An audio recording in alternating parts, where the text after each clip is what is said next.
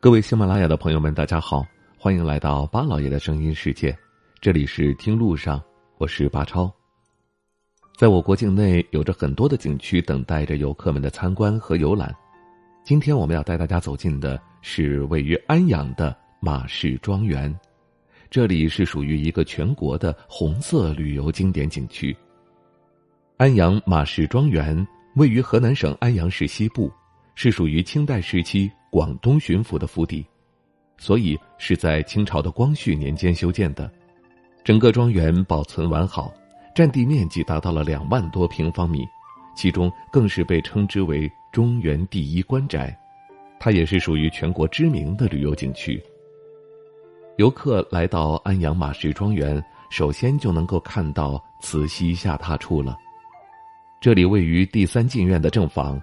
也是属于广东巡抚母亲晚年时居住的地方。据说在光绪二十六年时，八国联军进入北京，慈禧太后曾经在抵达安阳时下榻在这里，隔扇上还刻上了“梅寿无疆”这样的字样。当然，在这里还有光绪下榻处，就在后院的东厢房。因为这里是广东巡抚马丕尧的府邸，所以来到这里还要到马丕尧旧居看一看。这是一座两层的楼房，一共有五个房间，里面有楼梯，上下层的匾额全部都是马丕尧亲自撰写的，可以说这座建筑还是保留了清朝时期的古代建筑风格。在马丕尧旧居的东面就是马吉森旧居，马吉森是马丕尧的长子，古代有长子居东这样一个习俗，所以在建筑风格上与马皮窑旧居。还是十分相似的。在这里，除了一些旧居值得游客的参观游览之外，还有刘邓旧址，同样值得游客去参观一番。在一九四七年的中旬，刘邓大军进入了豫北地区，直接将司令部设在了马氏庄园。当时，刘伯承和邓小平则是分别下榻在第三进院的东西厢房。之后的作战会议。也是在这里召开的，所以说游客还能够看到当年的一些影子。也正是因为如此，马氏庄园成为了全国的红色旅游景点景区。整个马氏庄园主要是分了三个区域，其中规模最大的一个区域就是中区了，这里大约占据了庄园的三分之二，其中所包含的各种建筑有一百五十八间，而且每一个建筑体系都是很独特的。但是却另外有一番风味，能够让游客有不同的旅游体验。而且在庄园内还有很多的匾额，都展现了浓厚的历史文化。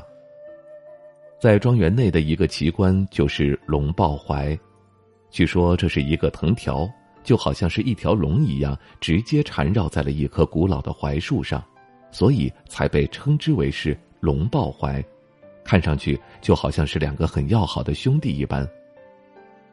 可以说，整个庄园还是展现了中原建筑的特色，而且这里是属于清朝时期的建筑，因此游客如果到安阳旅游的话，一定要来看一看这个庄园。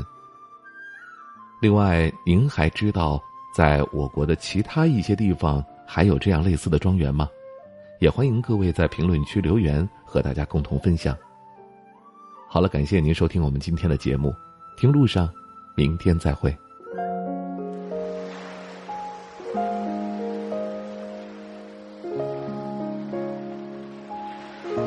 人之所以爱旅行，不是为抵达目的地，而是为享受旅途中的种种乐趣。